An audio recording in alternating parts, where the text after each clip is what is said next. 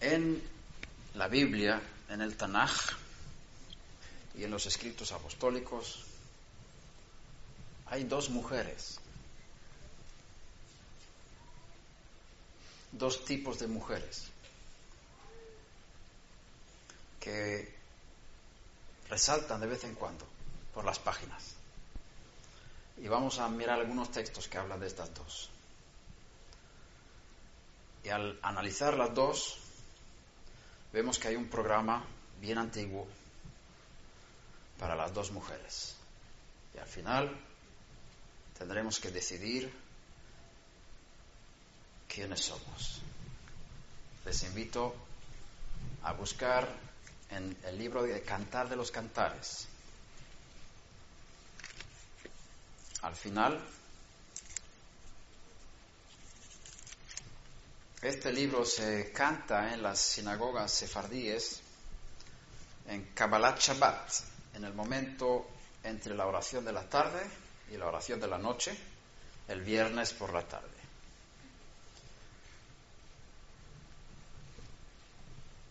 Y se canta todo el libro, en hebreo, por supuesto, y después del, de cantar de los cantares entramos en la recepción del Shabbat y hacemos la oración de Arbit, de la oración de la noche, y después vamos a las casas, a nuestras casas y cenamos y celebramos el Shabbat. Al final de este capítulo hay una mujer, una hermana pequeña, y se hace una pregunta sobre ella. Capítulo 8, versículo 8. Dice, tenemos una hermana pequeña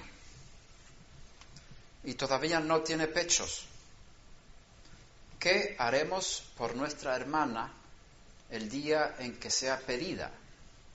Se habla del matrimonio, ¿no? Si ella es una muralla, edificaremos sobre ella un baluarte de plata. Pero si es una puerta, la reforzaremos con tablas de cedro. Eso es poco poético, ¿no? El rey Shlomo, el, rey Salomón fue muy sabio y él sabía explicar, expresar pensamientos espirituales de forma poética. Aquí hay algo muy profundo en este texto. Hay dos tipos de mujeres. Se pregunta, esta hermana pequeña, que todavía no le han salido los pechos, ¿qué tipo de mujer es? ¿Es una muralla o es una puerta? ¿Qué cosas? ¿Qué significa? Si es una muralla, entonces vamos a edificar sobre ella un baluarte de plata. Le vamos a reforzar, le vamos a ayudar, vamos a embellecerle, porque es una muralla. Ahora, si es una puerta, la vamos a reforzar con tablas de cedro, vamos a cerrar esa puerta. ¿Qué significa ser una muralla o ser una puerta? Aquí tenemos dos conceptos que encontramos muy bien definidos en el libro de revelación. Tienes la ramera, la, ramera, la prostituta y tienes la novia. Son las dos mujeres. Aquí está el inicio de lo que luego se desarrolló en, las escrituras para hacer dos sistemas grandes de tipos de personas en este mundo. Aquí tenemos una semilla en esta hermana pequeñita. ¿Será o no será? ¿Qué es una muralla? Una muralla es algo que separa entre una cosa y otra. Cuando Moshe Rabenu, Moisés, subió al monte para recibir las tablas de la ley, y eso fue en Shavuot. Estamos ahora preparándonos para Shavuot, para Pentecostés. El primer Pentecostés fue cuando Moisés estaba en la montaña y Dios habló con voz audible diez mandamientos al pueblo. Nos quedan unos días para el día 50. Es el día 33 hoy. Cuando él estaba en la montaña, las manifestaciones de Dios eran fuertes. La presencia divina era tremenda. Y el Dios de Israel es un Dios con fuego consumidor, es un fuego. Cuando se manifiesta, hay fuego. Y ese fuego es peligroso si no hay santidad. Cuando Adán y Eva vivían en el paraíso, en el Gan Eden, como se dice en hebreo, el huerto del Edén, la presencia de Dios estaba con ellos. Vivían en íntima relación con el Creador. Cuando Adán tomó del fruto prohibido, la presencia de Dios se fue de este mundo. Pero Dios quiere morar entre los hijos de los hombres. Quiere mostrar su gloria entre nosotros. Y tengo la sensación de que ustedes están buscando mucho la gloria de Dios. Si leemos en los libros Éxodo y Levítico, Números y Deuteronomio, tenemos que entender que estos cuatro libros hablan de cómo podemos mantener la presencia de Dios en este mundo.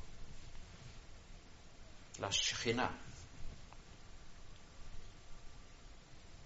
Cuando Moshe fue llevado al monte de Sinaí, el pueblo había estado 49 días preparándose para ese momento, para poder experimentar la presencia de Dios. De forma que pidieron que ya no, yo no, no aguantamos más, es demasiado. Tú habla con él y nosotros nos quedamos aquí. Porque no podemos estar en esa presencia, es demasiado. Ahora, el pueblo que estaban, y voy a, voy a volver a las, a, las, a las mujeres, no te preocupes, volveremos a las mujeres. Ahora estamos preparándonos para entender las cosas que vienen después. Cuando el pueblo estaba en Egipto, habían llegado al nivel de impureza más bajo que puedas llegar. El nivel 49, menos 49.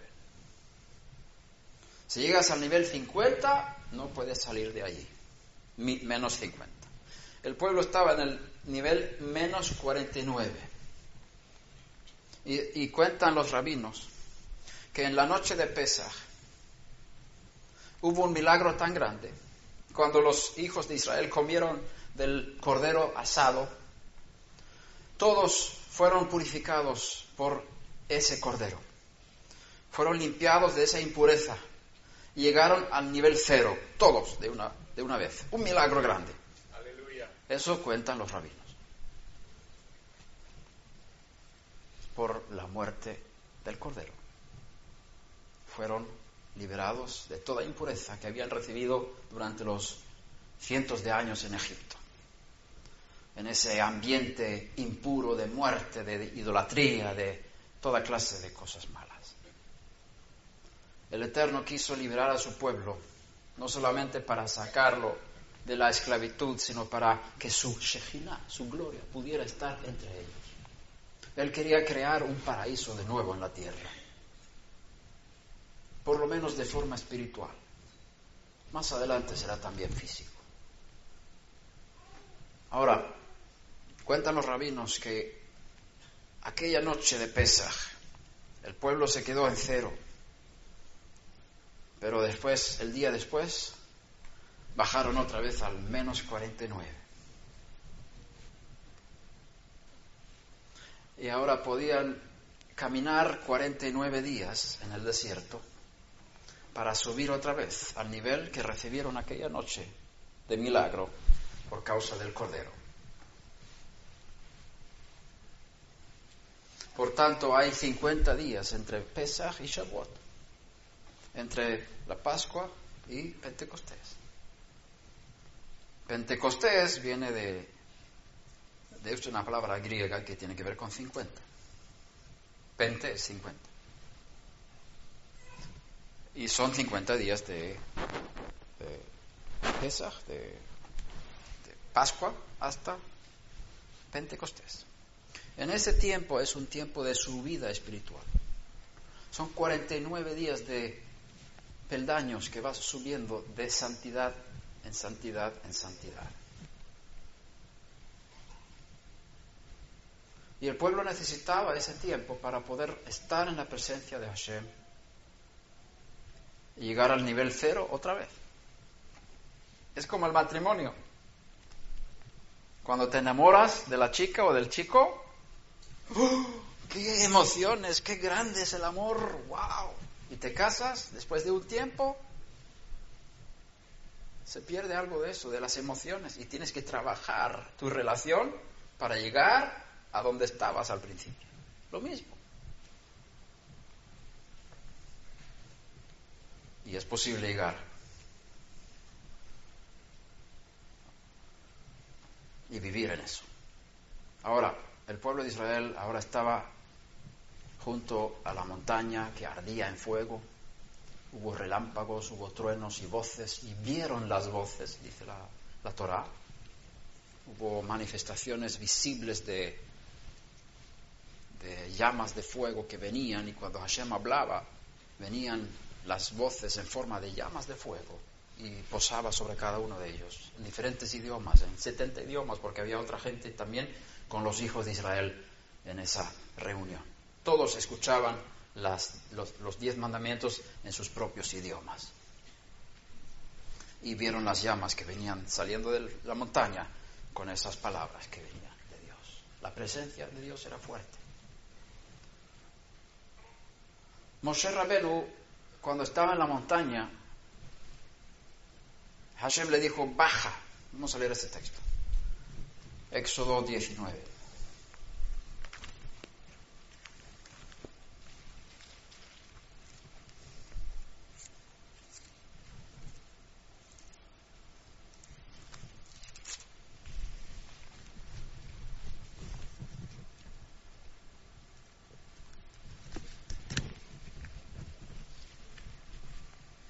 Vamos a leer del Al tercer mes de la salida de los hijos de Israel de la tierra de Egipto, ese mismo día llegaron al desierto de Sinai.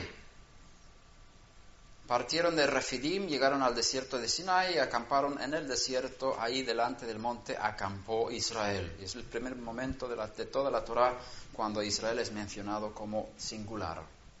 Acampó Israel, se había convertido en un cuerpo. Israel es el cuerpo del Mesías. Y Moshe subió hacia Dios. Y el Eterno lo llamó desde el monte, diciendo así dirás a la casa de Jacob y anunciarás a los hijos de Israel. Vosotros habéis visto lo que he hecho a los egipcios y cómo os he tomado sobre alas de águilas y os he traído a mí. Esto es algo tan hermoso. Os he traído no para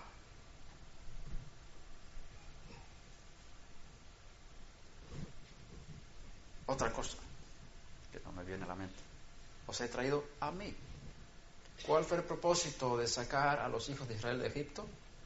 Que ellos vinieran a Hashem, al Santo, bendito sea.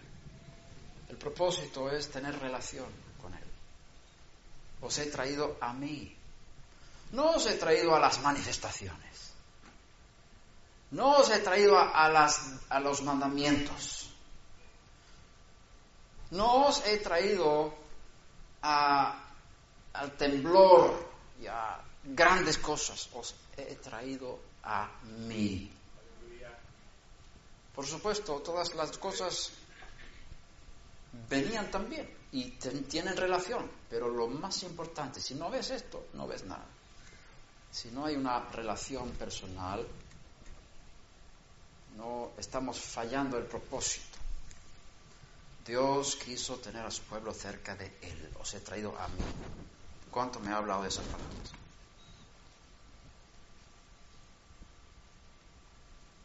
Ahora pues, si en verdad escucháis mi voz, y ahora son condiciones para poder estar cerca de Dios, para tener la Shejina, y, el resto, el resto del Tanaj, el resto de la, de la Torá, el resto de Éxodo, Levítico, Números y Deuteronomio, habla de las condiciones que se requieren del pueblo para tener la presencia de Dios entre ellos.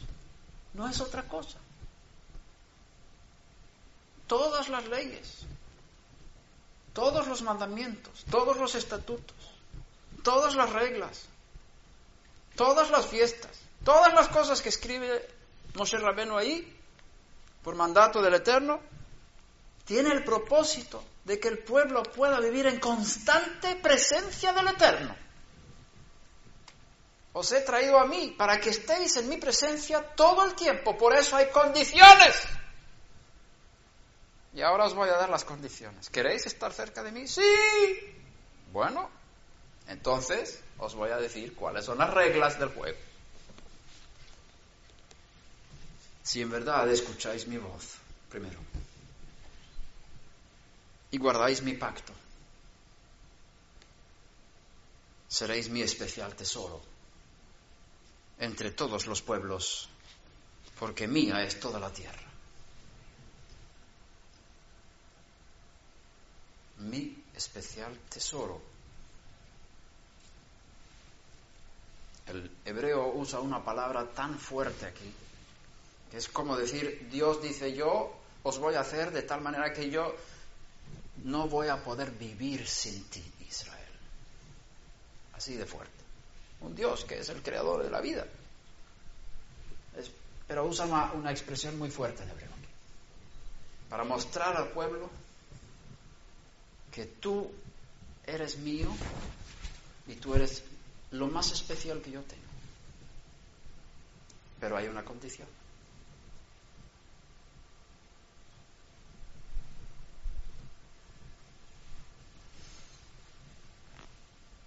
Y vosotros seréis para mí un reino de sacerdotes y una nación santa, Goica II.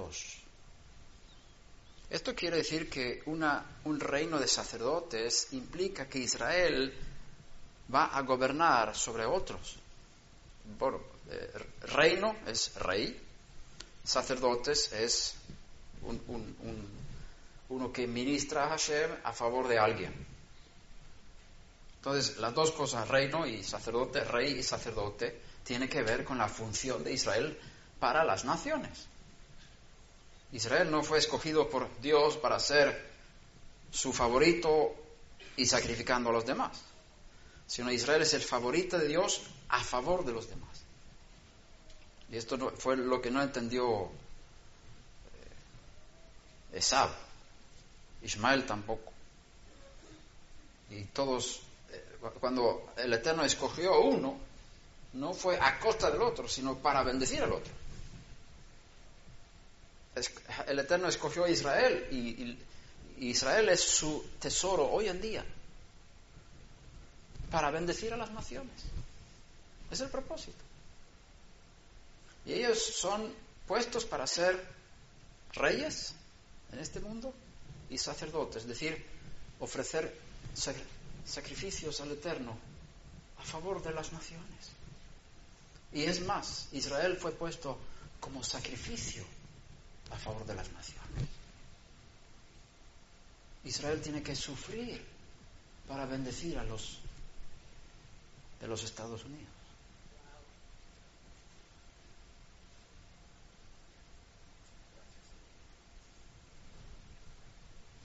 Israel es el hijo de Dios.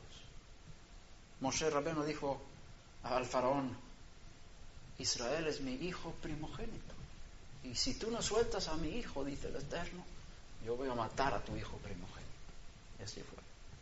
Israel es el hijo de Dios. Y el hijo de Dios tiene que sufrir para bendecir al mundo.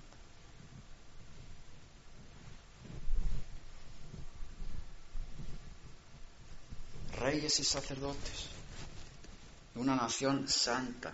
¿Qué significa santo? Significa apartado, dedicado, consagrado. algo que es santo no puede ser utilizado para otro uso.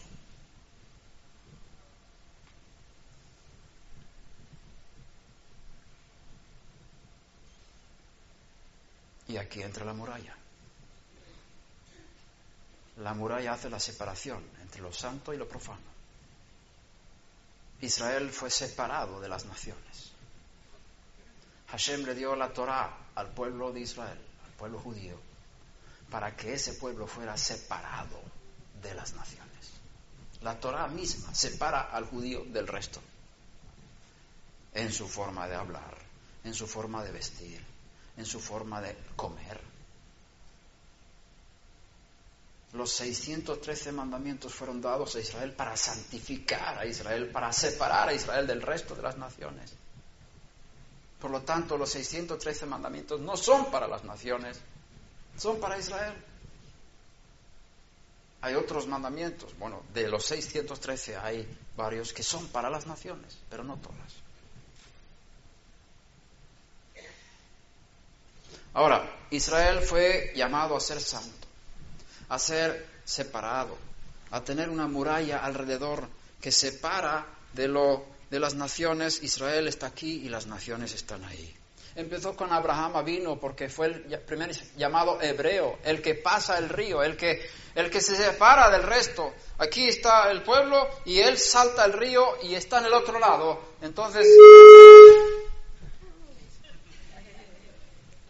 yo creo que esto no fue la, gloria de Hashem, fue otra gloria. Ahora, el shofar, ¿no? Eh, Abraham se separó del resto. Fue llamado hebreo. Y ahí está el secreto para poder vivir en la santidad. Y la vivir en la presencia de Hashem. Santidad. Ahora, entonces Moshe fue y llamó a los ancianos. Versículo 6. Estas cosas son las que dirás a los hijos de Israel. Entonces Moshe fue y llamó a los ancianos del pueblo y expuso delante de ellos esta propuesta de matrimonio.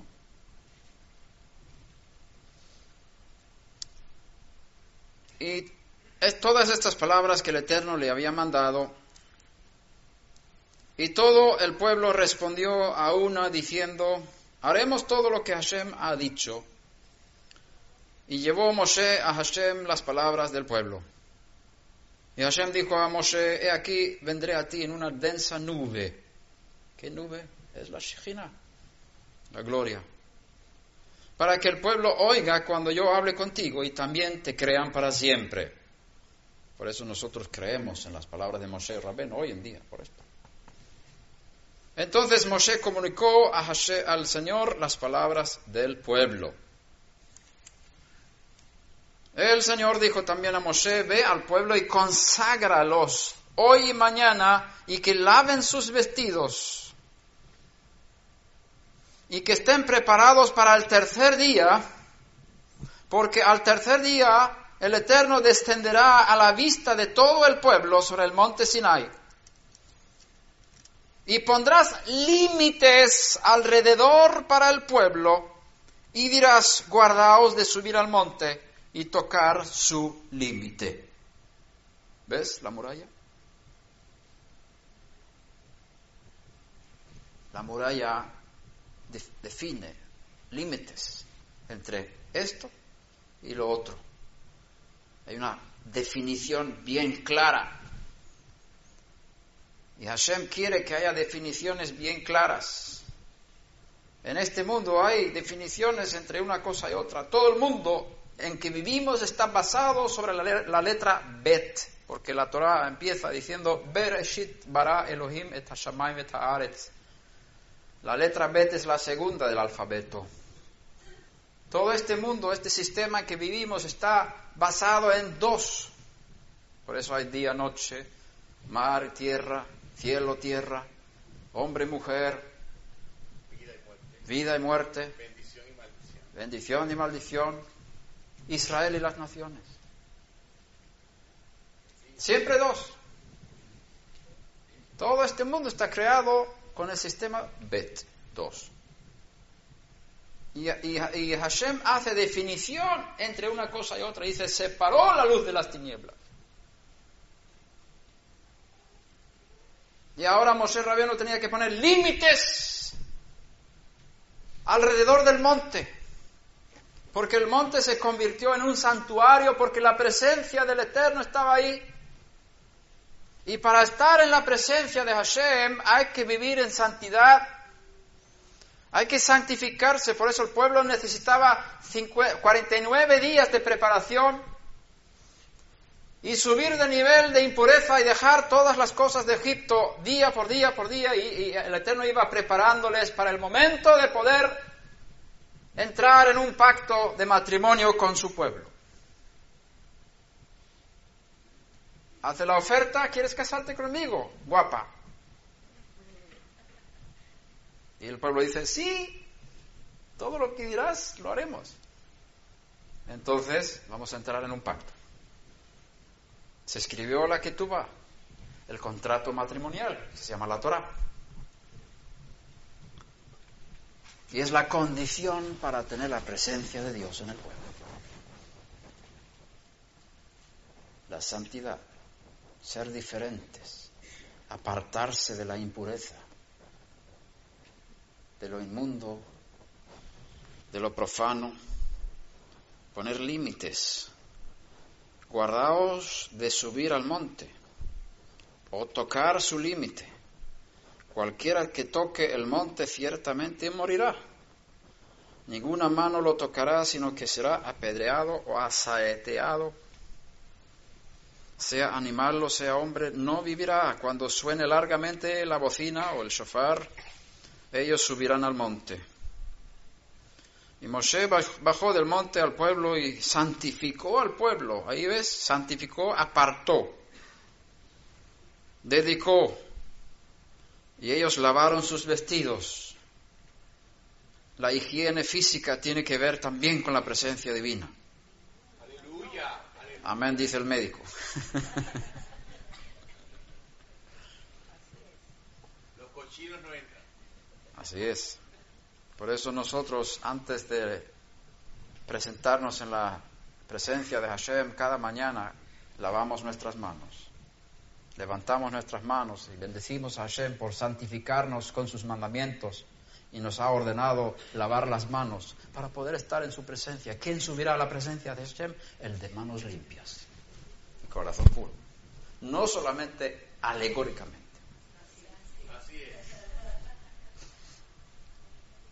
Por eso tenían que lavar sus ropas. Y si lavaban sus ropas, ¿tú crees que no lavaban sus cuerpos? Claro que sí. ¿Cómo vas a lavar la ropa, luego ponerte la ropa como estabas de, cochino, como dice él? Yo no lo dije, tú lo dijiste. Lava tu ropa, pero incluye lo que ensució la ropa desde dentro. Por eso hoy en día los judíos nos purificamos específicamente para Shavuot es un momento que se da enfoque a pasar por una mikveh, por un bautismo, antes de entrar en la fiesta de Shavuot, porque en esa fiesta recibiremos cada año la Torah de nuevo. Es como si estuviéramos junto al monte, otra vez recibiendo la Torah. Entonces nos santificamos para ese momento. Lavamos nuestra ropa y lavamos nuestros cuerpos en agua. Ahora,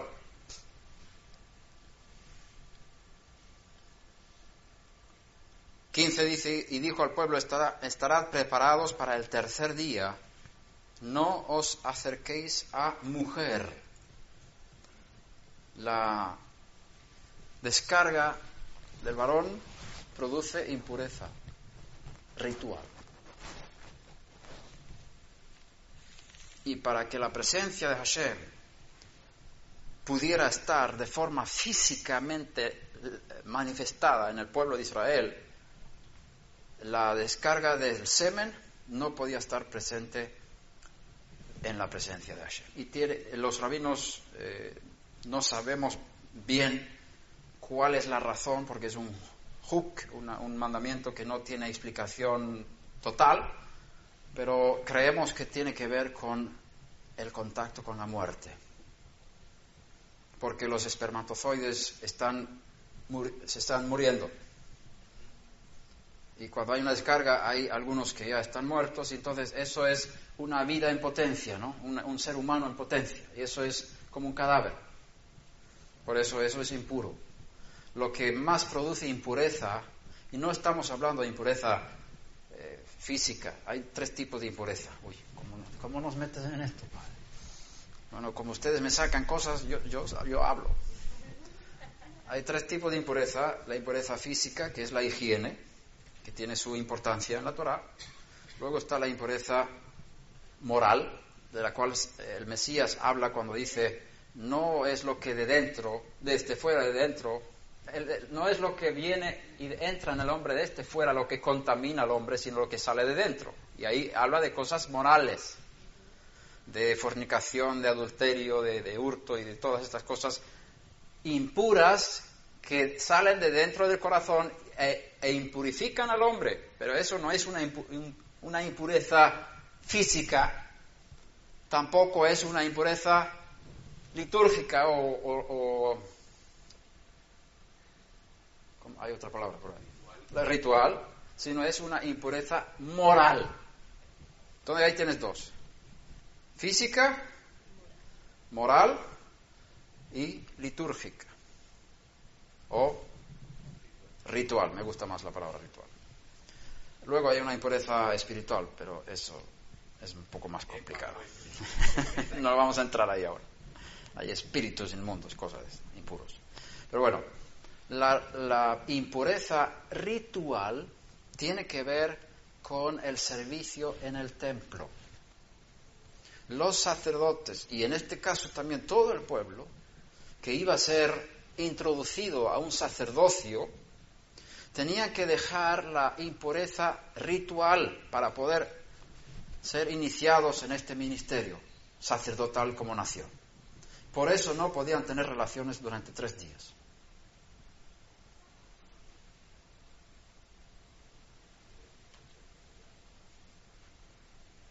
El cadáver humano es lo que más transmite impureza ritual. El cadáver de un judío. Ahora,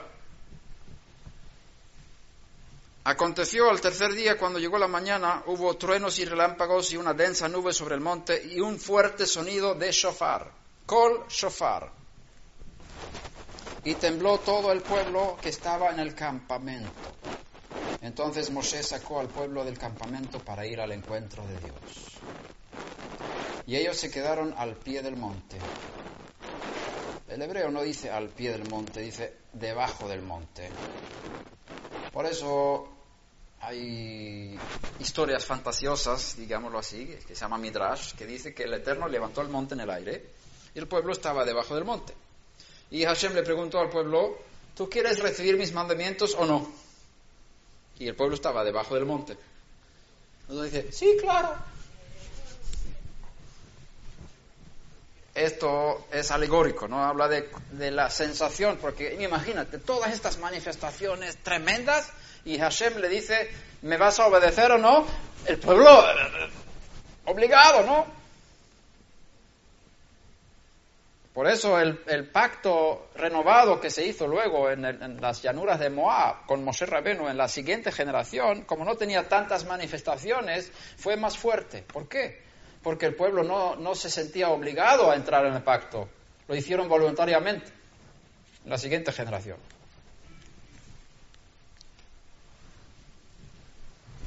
Ahora, Mosé sacó al pueblo del campamento para ir al encuentro. El pueblo estaba debajo del monte. 18. Y todo el monte Sinai humeaba, porque Hashem había descendido sobre, sobre él en fuego. El humo subía como el humo de un horno y todo el monte se estremecía con violencia. Hmm. Vaya presencia de Hashem, ¿no? No sabemos nada. Tenemos burbujas emocionales de vez en cuando, pero no sabemos lo que es la Shekhinah de Hashem. ¿Y sabes por qué no? Porque falta santidad del pueblo. Hay muchas puertas en lugar de murales.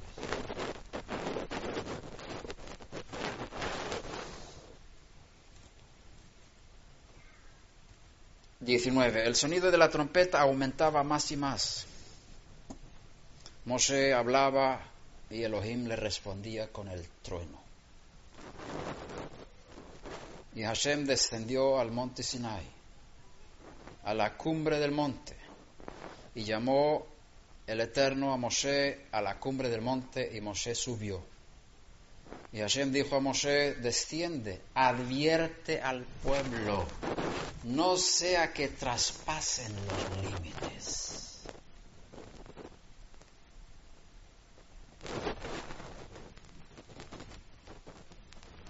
para ver a Hashem y perezcan muchos de ellos.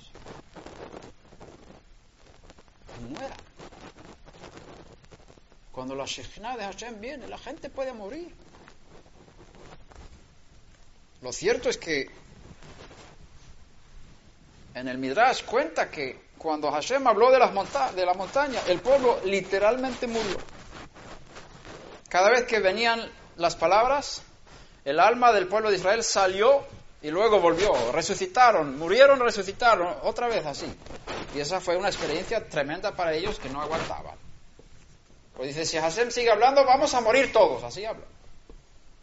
Por eso Moshe Rabenu, tú te quedas ahí, nosotros aquí. Tú vas a ser el intermediario, el Eterno va a hablar contigo, pero que no hable con nosotros, porque eso ya no aguantamos tanto. Ten cuidado cuando estás pidiendo, ven con tu gloria, manifiesta tu gloria. Cuidado. ¿Estás preparado para eso? Prepárate para encontrar tu Dios y lo vas a encontrar. Pero hay una preparación.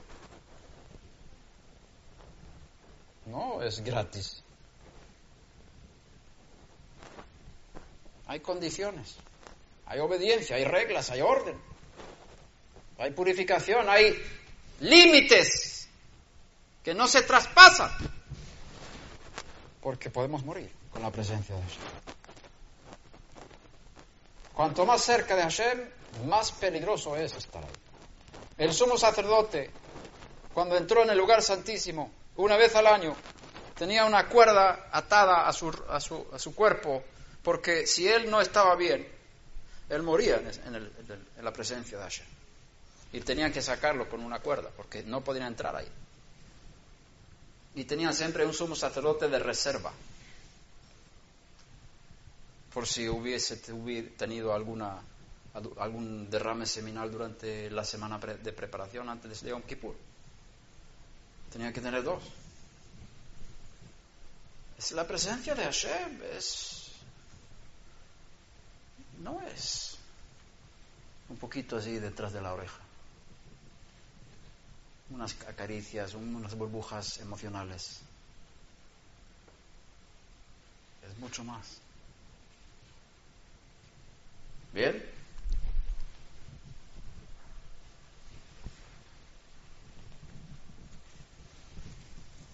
Veintidós, también que se santifiquen los sacerdotes, que se acerquen a Hashem, no sea que Hashem irrumpa contra ellos. Y Moshe dijo al, al Eterno, el pueblo no puede subir al monte Sinai, porque tú nos advertiste diciendo, pon límites alrededor del monte y santifícalo. ¿Ves ahí? Límite, santificar. Límite, santifica. Los límites son los que santifican. Separa.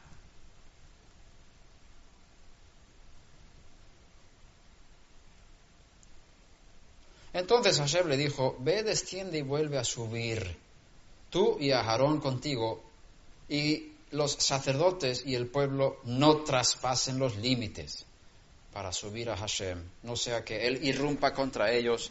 Descendió pues Moshe y advirtió al pueblo. Y habló Dios todas estas palabras diciendo, y esto fue con voz audible, yo soy el Señor tu Dios, que te saqué de la tierra de Egipto, de la casa de servidumbre.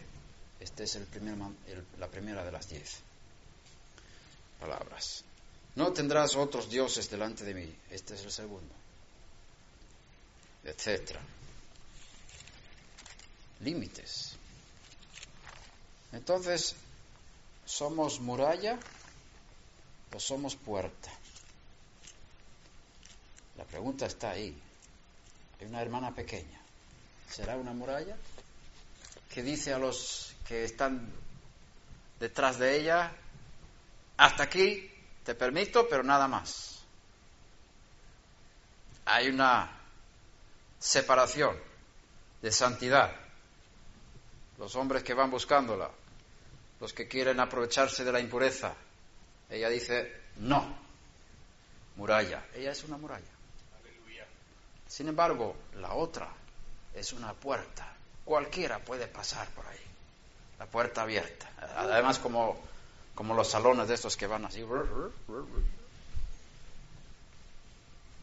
Una puerta giratoria por los dos lados. Bienvenido, el que quiera, no importa cómo vivas, ¿cómo ven a ser parte de nuestro club?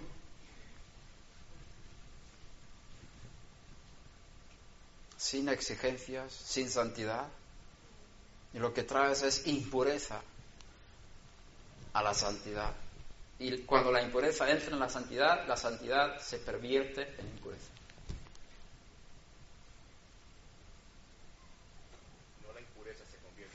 No. Hay que separar. Entonces, ¿tú eres puerta o tú eres muralla? Volvamos ahora a revelación, al libro de revelaciones, Apocalipsis, si quieres hablar en griego.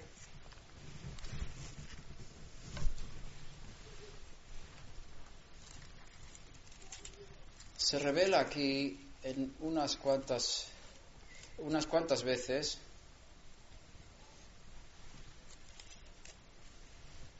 una mujer, dos mujeres.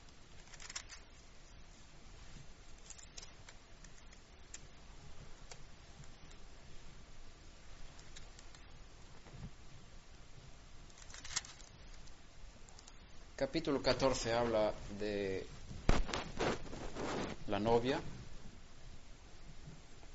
Versículo 2 dice, y oí una voz del cielo como de estruendo, el estruendo de muchas aguas y como el sonido de un gran trueno. La voz que oí era como el sonido de arpistas tocando sus arpas. Y cantaban un cántico nuevo delante del trono y delante de los cuatro seres vivientes y de los ancianos, y nadie podía aprender el cántico sino los 144.000 que habían sido rescatados de la tierra o comprados, redimidos. Estos son los que no se han contaminado con mujeres, y ahí hay que verlo de forma alegórica. No se han contaminado con mujeres, pues son castos, es decir, no son puertas. Aquí hay murallas. Estos son los que siguen al Cordero a donde quiera que va. Fieles. Estos han sido comprados de entre los hombres como primicias para Dios y para el Cordero. En su boca no fue hallado engaño. Están sin mancha. 144.000 puede ser un número simbólico también. No, vamos a entrar en filosofías eh, escatológicas, sino solamente sacar los principios para aprender de ellos. Sin embargo, tienes otra mujer aquí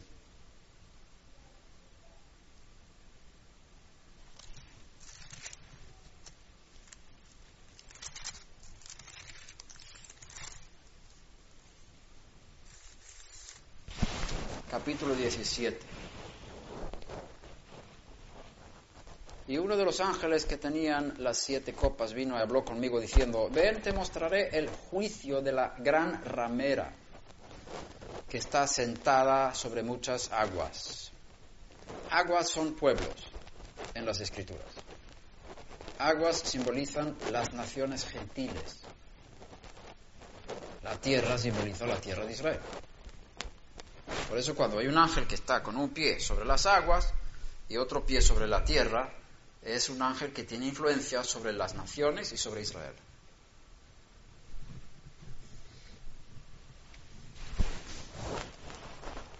Por ejemplo, esta mujer está sentada sobre muchas aguas, es decir, ella tiene influencia sobre las naciones del mundo.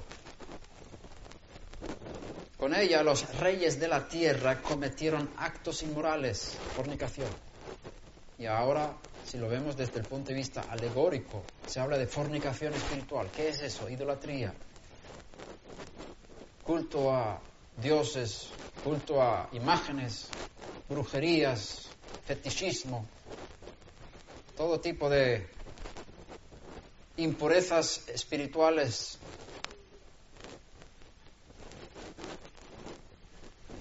Y los moradores de la tierra fueron embriagados con el vino de su inmoralidad.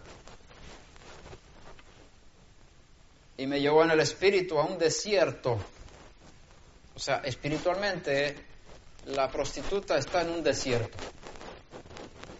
Aunque esté sentada sobre muchas aguas, de forma alegórica, pero su, condición espiritual es desierto. Vi a, a una mujer sentada sobre una bestia escarlata, llena de nombres blasfemos y que tenía siete cabezas y diez cuernos. La bestia es un sistema político. La mujer es un sistema religioso. La mujer estaba vestida de púrpura y escarlata, los dos colores preferidos del Vaticano. Y adornada con oro, piedras preciosas y perlas, y tenía en la mano una copa de, de oro llena de abominaciones y de las inmundicias de su inmoralidad. Todo es alegórico. Y sobre su frente había un nombre escrito un misterio, Babilonia la Grande, la madre de las rameras y de las, de las abominaciones de la tierra, la madre de las religiones falsas. Tiene nombre Babilonia. Babilonia viene de Babel. La raíz es Bilbul, hitbalalti. ¿Qué se dice así? Tiene que ver con mezcla, con confusión y mezcla. Es decir, la puerta, aquí está la puerta. Mezcla las cosas. Puede pasar por la puerta cualquier práctica, no pasa nada. Vamos a la, la fiesta pagana tal, pues que la metamos dentro. Mezcla. Mezcla de paganismo con lo puro. Es la ramera. Por lo tanto, dentro de la ramera hay cosas que tienen procedencia de santidad y pureza. Y son buenas en su origen, pero como está en un sistema de impureza, ahí están haciendo daño.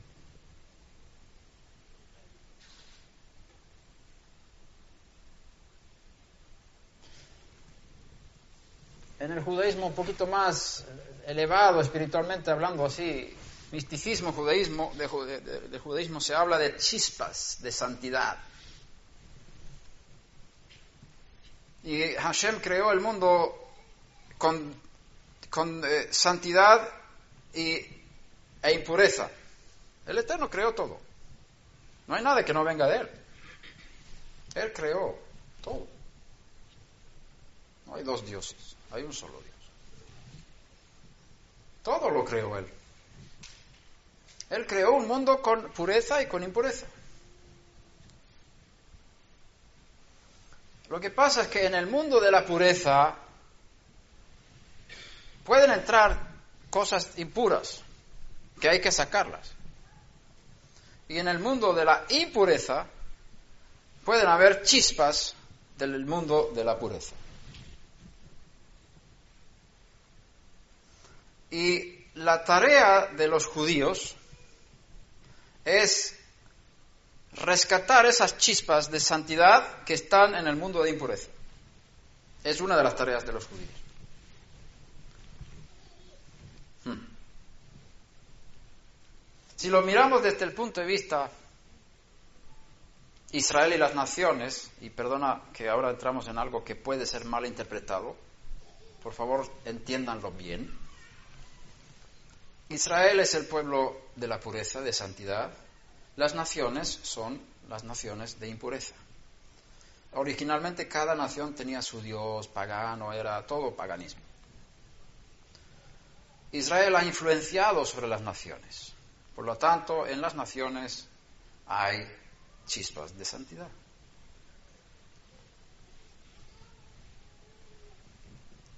Que realmente son de Israel y pertenecen a Israel, aunque estén ahí fuera. Y tenemos un trabajo de unificar todas estas cosas para que haya una diferencia entre lo santo y lo profano y la santidad sea unida. Por eso en el texto que vamos a leer ahora, mira lo que pone aquí. Aquí vemos un ejemplo de esto. Versículo 6. Eh, y vi a la mujer ebria.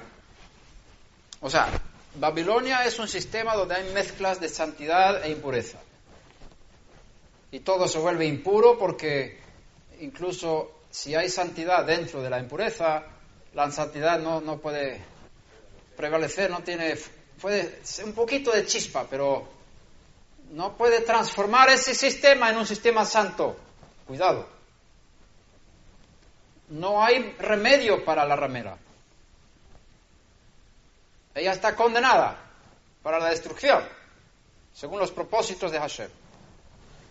Entonces, versículo 6 dice, vi a la mujer ebria de la sangre de los santos, esos son los judíos, y de la sangre de los testigos de Yeshua, y judíos creyentes en Yeshua, y otros que no son judíos que creen en Yeshua, que son testigos de, él, y la mujer era estaba ebria, borracha, estaba borracha de la sangre, de haber matado a estos seguidores santos. ¿Ves? Habla de los santos, la sangre de los santos. El sistema de impureza está haciendo guerra contra el sistema de santidad. Es interesante que habla de la palabra santos aquí, no dice los creyentes o los discípulos, sino los santos. Y al verla me, asombré grandemente. ¿Por qué se asombró Yohanan al ver la, la ramera cuando él estuvo en Patmos? Yo creo que él vio el futuro de lo que iba a pasar con el desarrollo del cristianismo.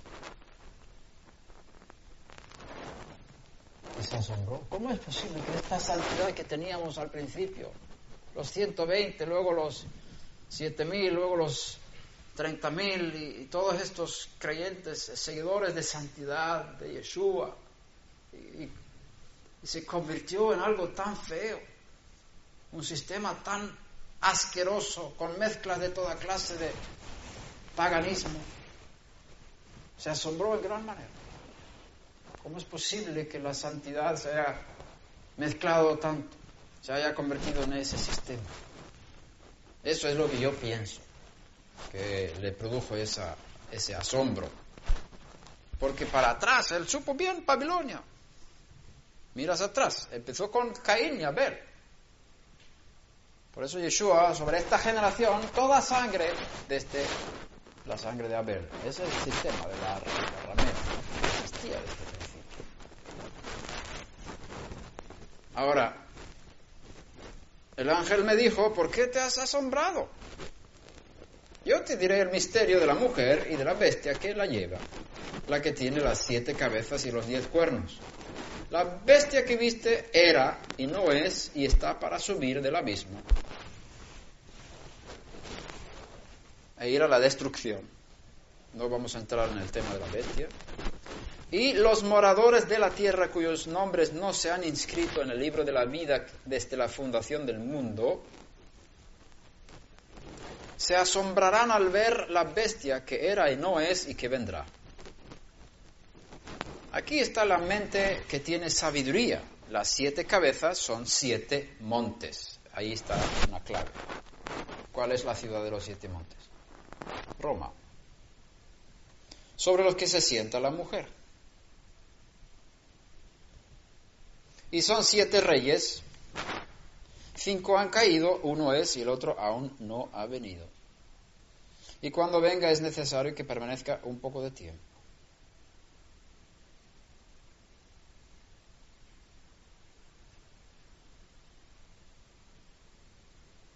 Vamos a avanzar un poquito. 15. Y me dijo, las aguas que viste, donde se sienta la ramera, son pueblos, multitudes, naciones y lenguas. Es decir, un sistema religioso internacional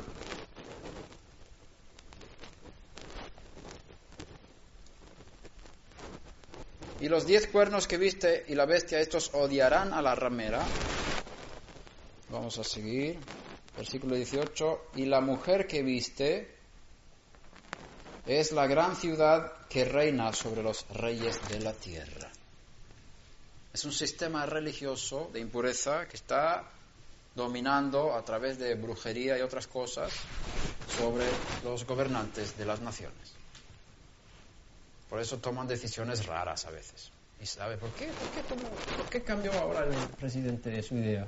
Porque hay una ramera que está de encima dictando lo que tiene que hacer. Lo que ves por las noticias no es la verdad. Lo que está detrás es la verdad. Después de esto vi otro ángel, capítulo 18, otro ángel descender del cielo que tenía gran poder y la tierra fue iluminada con su gloria. Y clamó con potente voz diciendo, cayó, cayó la gran Babilonia. ¿Te das cuenta la palabra gran? Cuando se habla de la novia nunca usa la palabra grande. Todo sistema religioso que pretende ser grande es parte de la ramera. No temas manada pequeña, porque a tu Padre te ha placido darte el reino. No tengas temor del grupo pequeño. Si es muy grande, es señal de que no está bien. Le falta santidad.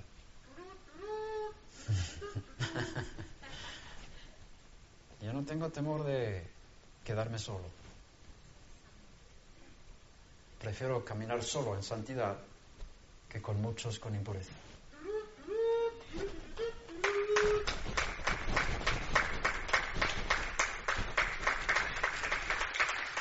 ¿Sabe por qué? Porque Hashem me ha traído a Él. Quiero estar cerca de Él. No quiero fallarme a mi Dios, fallarle a mi Dios. Cayó la gran Babilonia. Vamos a ser grandes, vamos a hacer grandes cosas, grande televisión, ah, grande, grande.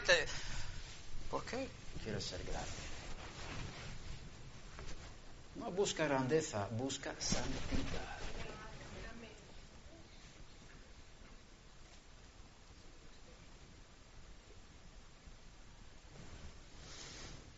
Se ha caído la gran Babilonia. Se ha convertido en habitación de demonios en guarida de todo espíritu inmundo y en guarida de toda ave inmunda y aborrecible. Y siento por lo que entraron ahora. siento por los que entraron ahora con esto. Porque todas las naciones han bebido del vino de la pasión de su inmoralidad. Todas las naciones. Y te digo una cosa más, incluso Israel como Estado está chupando los pechos de la ramera.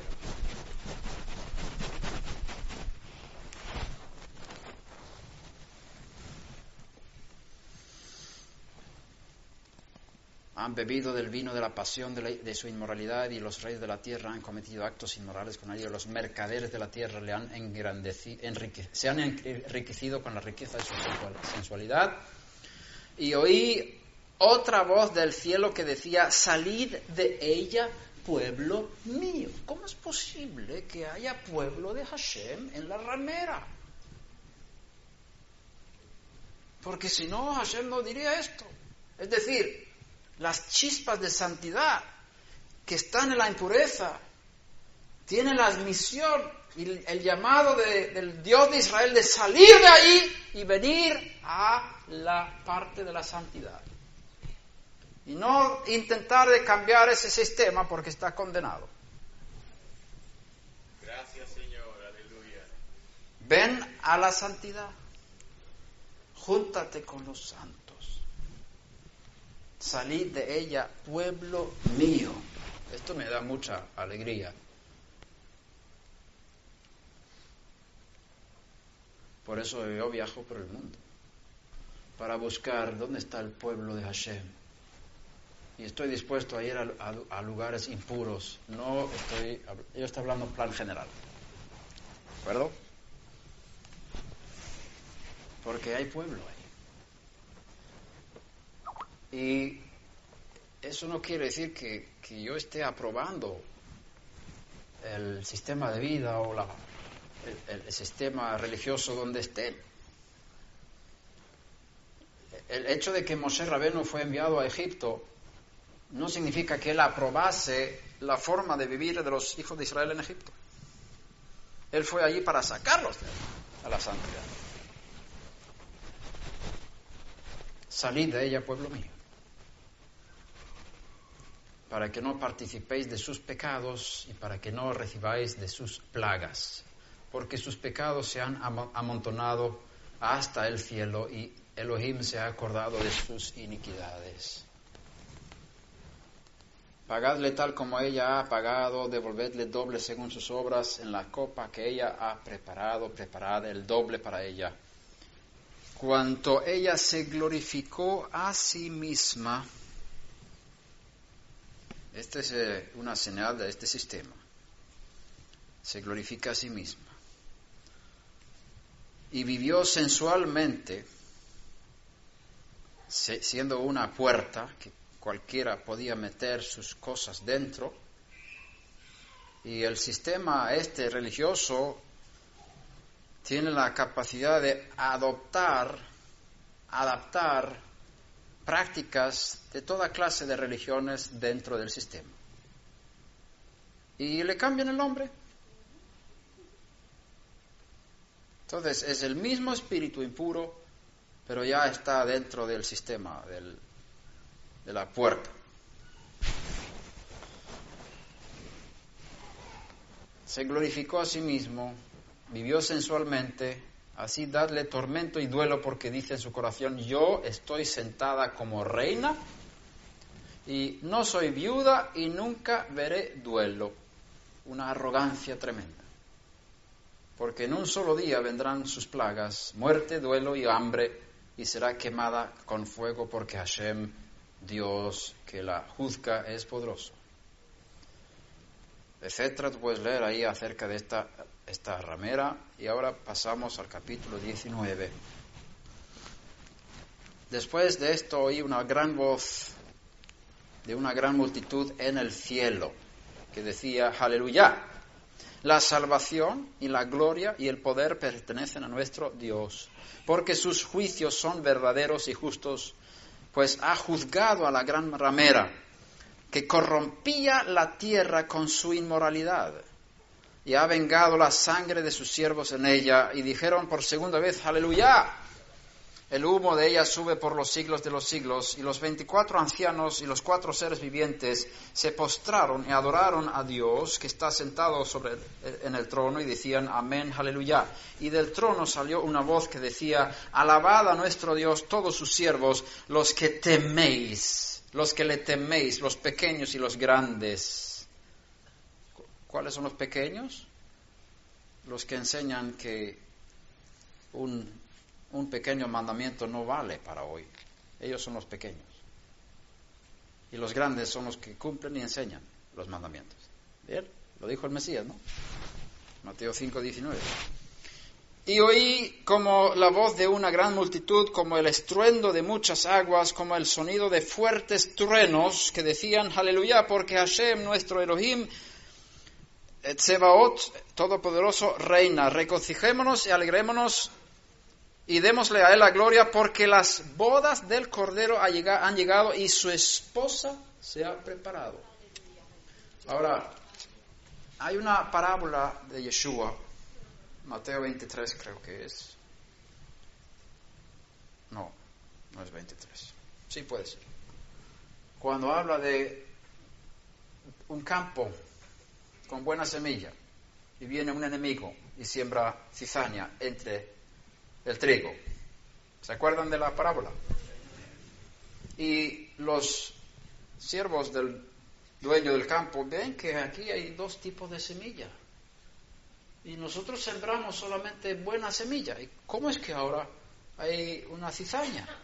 Y es un enemigo que ha venido a sembrar en el campo.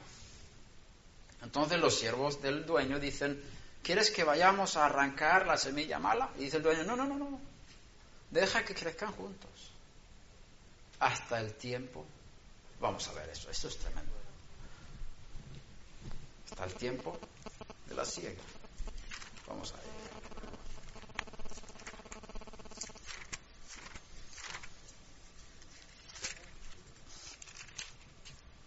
Creo que es Mateo 23.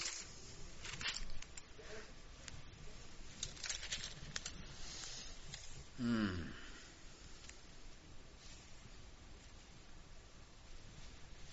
No. Ahora necesito ayuda. Puede ser 13. Aquí está, 13. 13. 24. Yeshua les refirió otra parábola diciendo el reino de los cielos, el reino de los cielos puede compararse a un hombre que sembró buena semilla en su campo. Pero mientras los hombres dormían, vino su enemigo y sembró cizaña entre, el trigo y se fue. Ahí vemos que la buena semilla es el trigo. Cuando el trigo brotó y produjo grano, entonces apareció también la cizaña. Y eso es durante el Homer, en el tiempo en que estamos ahora. Bueno, quizás antes, porque se ve antes también. Y los siervos del dueño fueron y le dijeron, Señor, ¿no sembraste buena semilla en tu campo? ¿Cómo pues tiene cizaña? Él les dijo, un enemigo ha hecho esto. Y los siervos le dijeron, ¿quieres pues que vayamos y la recojamos? Pero él dijo, no, no sea que al recoger la cizaña arranquéis el trigo junto con ella. Dejad que ambos crezcan juntos hasta la siega. Hay un tiempo de siega. Y eso sí que es ahora, en este tiempo. Ahora estamos en el tiempo de la siega. Desde Pesach a Shavuot es el tiempo de la siega en Israel. Primero se siega la cebada y después el trigo. Y al tiempo de la siega diré a los segadores, recoged primero la cizaña. Por eso habla primero en revelación de la, del juicio contra Babilonia, la ramera. Primero la cizaña. Primero se juzga al sistema religioso falso, impuro. Primero la Babilonia tiene que caer. Después aparecerá la novia. En relación con la bajada de la ramera, subirá la novia. Recoger primero la cizaña y atarla en manojos para quemarla, pero el trigo recogerlo en mi granero. ¿Qué es esto de recoger la cizaña y atarla en manojos? Eso quiere decir que va a haber un movimiento en los últimos tiempos de unificación de los que son cizaña. ¿Verdad? Y van a ser manojos. Congregaciones de la ramera. Y hay una separación. Y la cizaña es sacada, en este caso, del trigo. Baruch Hashem. Que no es siempre lo contrario porque aquí es el reino de Dios. Aquí vemos la parte de la santidad. Ahora, antes estábamos hablando de la parte de la impureza. En el mundo de la impureza hay chispas de santidad. Aquí fue donde estaba el chofar, no voy a ponerme ahí. En el mundo de la impureza hay chispas de santidad. ¿Qué hay que hacer ahí? Lo leímos. Salid de ella, pueblo mío. No puedes santificar el mundo de la impureza. Y las chispas de santidad tienen que volver a su origen, que es Israel. Ok, ahora estamos en el reino de los cielos, que es Israel. Yeshua habla ahora. Tú ves ahí, empieza diciendo, el reino de los cielos es semejante a un campo con buena tierra. Pero en el mundo de la santidad hay influencias de la impureza, de la cizaña. Y en este caso, la santidad no sale, sino sale la impureza de ahí. Es lo contrario, lo mismo pero lo contrario. Y es interesante que hay una unificación de este grupo de personas. Y van saliendo. Recoger primero la cizaña y atarla en manojos para quemarla pero el trigo recogerlo en mi granero. Aquellas cinco vírgenes que no tenían aceite salieron a comprar y no tenían parte de la boda.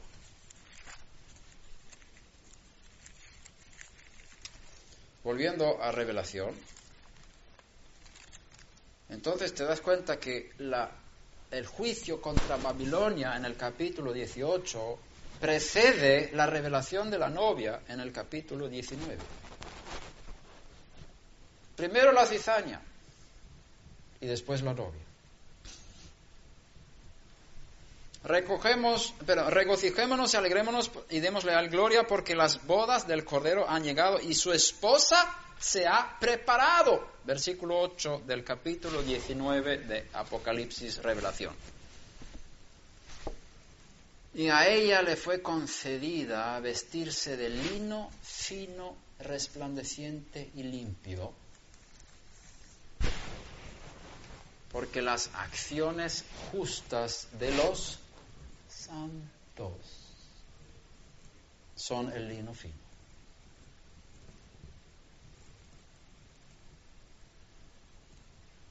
Y el ángel me dijo, escribe, dichosos los que están invitados a la cena de las bodas del Cordero.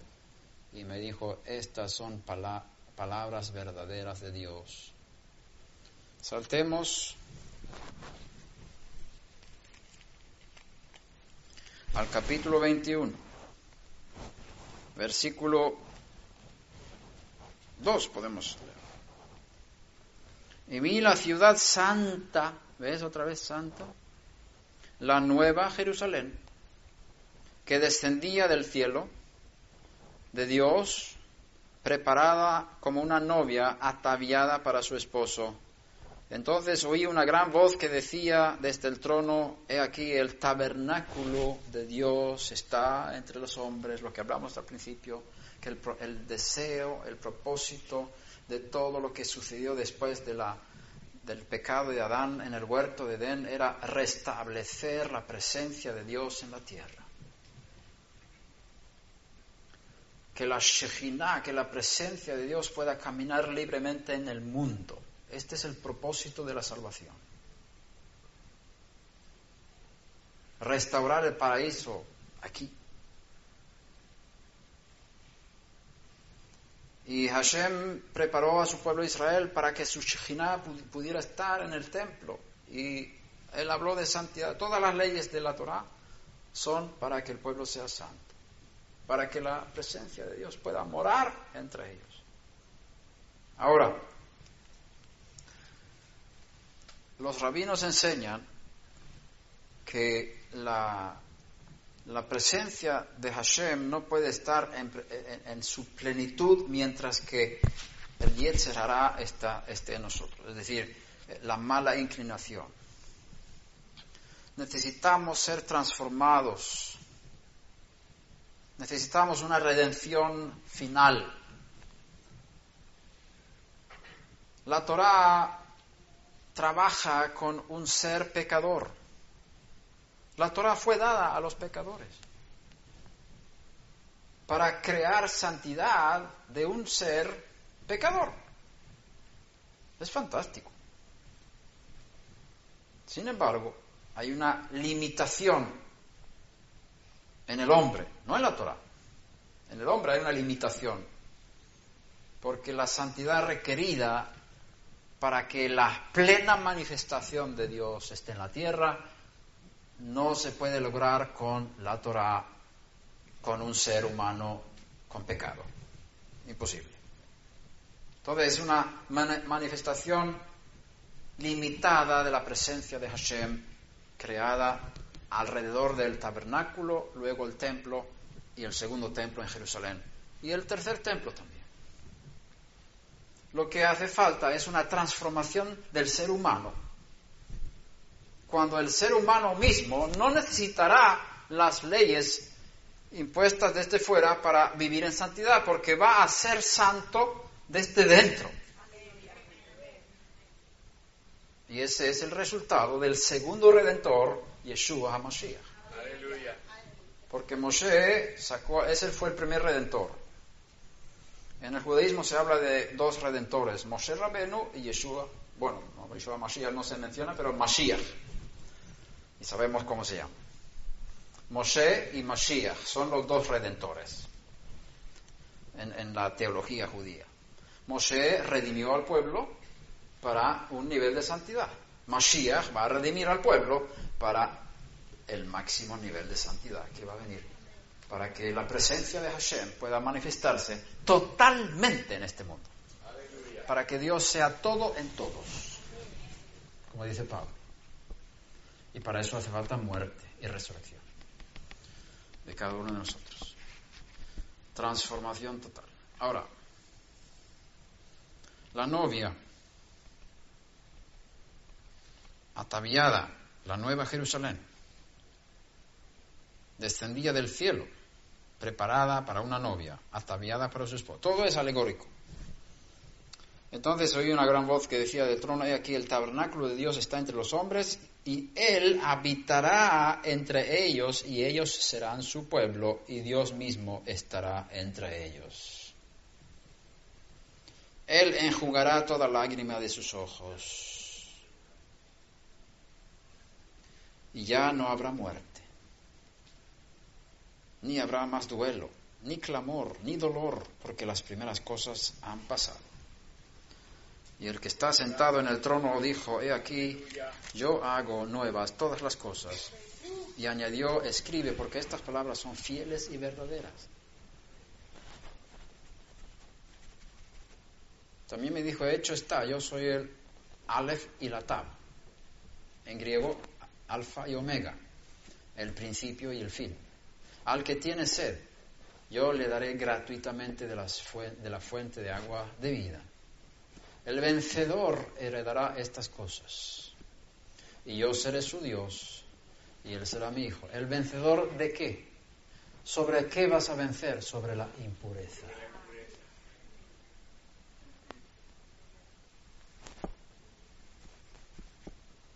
los santos heredarán el reino. Pero los cobardes son los primeros. Los incrédulos, es decir, los infieles, los abominables, los asesinos, los fornicarios, los inmorales, los que no tenían pacto matrimonial como base de sus relaciones sexuales. Todos los fornicarios están incluidos en esta lista. Hechiceros. ¿Quiénes son los hechiceros? Los que quieren dominar sobre otras personas. Hay un brujo en cada uno de nosotros. Cuidado con ese brujo.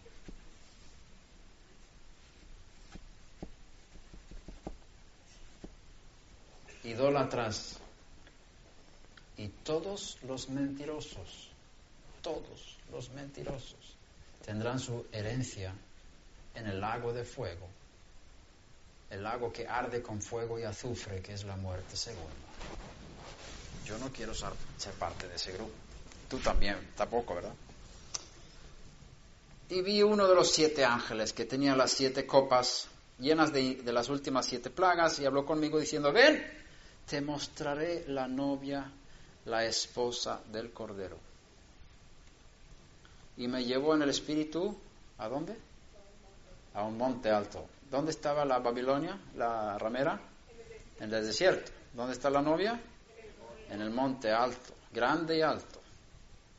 ¿Sabes que, que eso tiene que ver con altura, tiene que ver con santidad, porque el camino de santidad está en alto, según Isaías 35 creo que es. Habla del camino de santidad, que no subirán por ese camino ninguna fiera. Es decir, si tú caminas en santidad, no tienes problemas con los demonios, porque no te alcanzan, porque ellos están abajo. El camino de santidad es alto.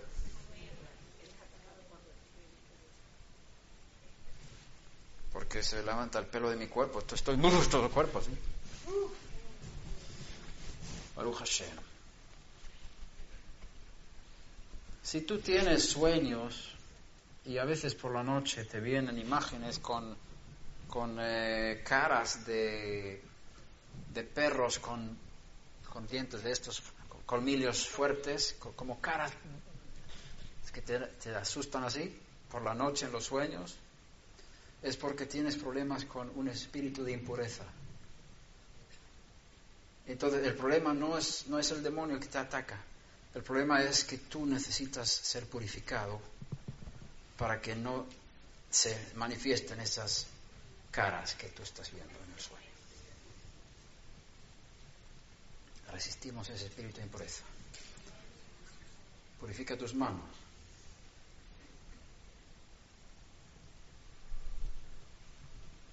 No pongas tus dedos donde no hay que ponerlos.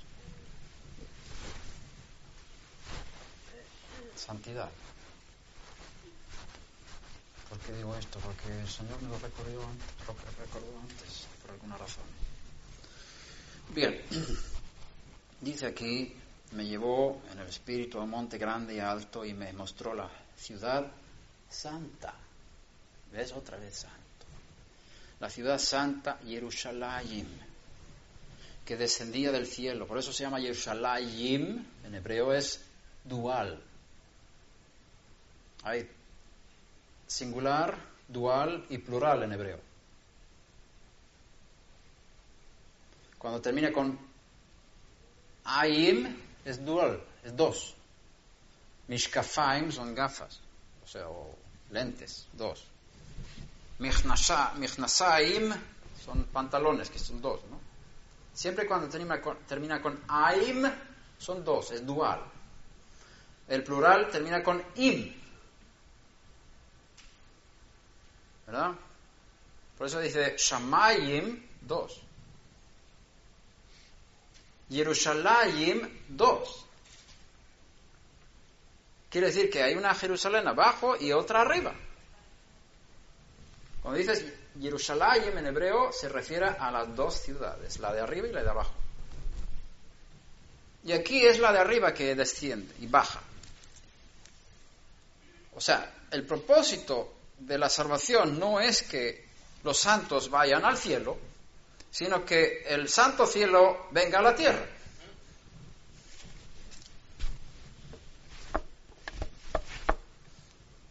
la santa ciudad Jerusalén, que descendía del cielo de Dios y tenía la gloria de Dios, su fulgor era semejante al de una piedra muy preciosa, como una piedra de jaspe cristalino.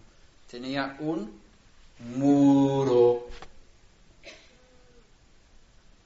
grande y alto, con doce puertas y en las puertas doce ángeles. Ahí había una guardia buen bien preparada para no dejar entrar impureza. Doce ángeles y en ellas había nombres escritos que son los, los de las doce tribus de los hijos de Israel. Por eso dije, la novia es Israel.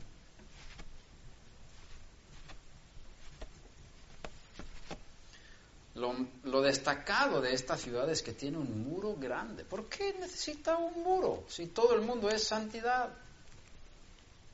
Porque dentro de la santidad hay más santidad.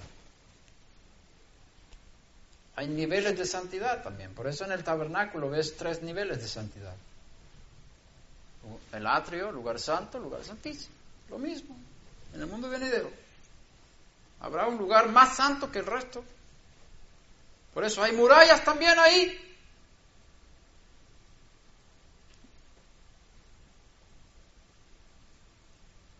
Había tres puertas al este, tres puertas al norte, tres puertas al sur y tres puertas al oeste. El muro de la ciudad tenía doce cimientos y en ellos estaban los doce nombres de los doce shlichim, apóstoles del Cordero. Y el que hablaba conmigo tenía una vara de medir para medir la ciudad, sus puertas y su muro. Y la ciudad está asentada en forma de cuadro o cubo, una ciudad cúbica.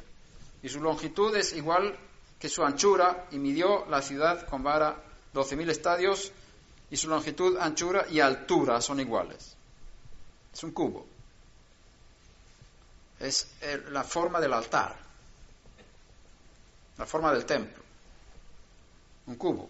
Y midió su muro 144 codos según medida humana, que es también de ángel. 144 codos. ¡Qué muro! ¿Por qué este texto enfoca la grandeza de este muro? Para mostrarnos la importancia de la santidad. ¿Eres muro o eres puerta? Tú decides a qué sistema quieres pertenecer. ¿Cómo quieres ser identificado por los segadores. El día de la siega. Tú decides. Y como está escrito, santificaos, porque mañana Hashem quiere hacer milagros entre vosotros. Gracias.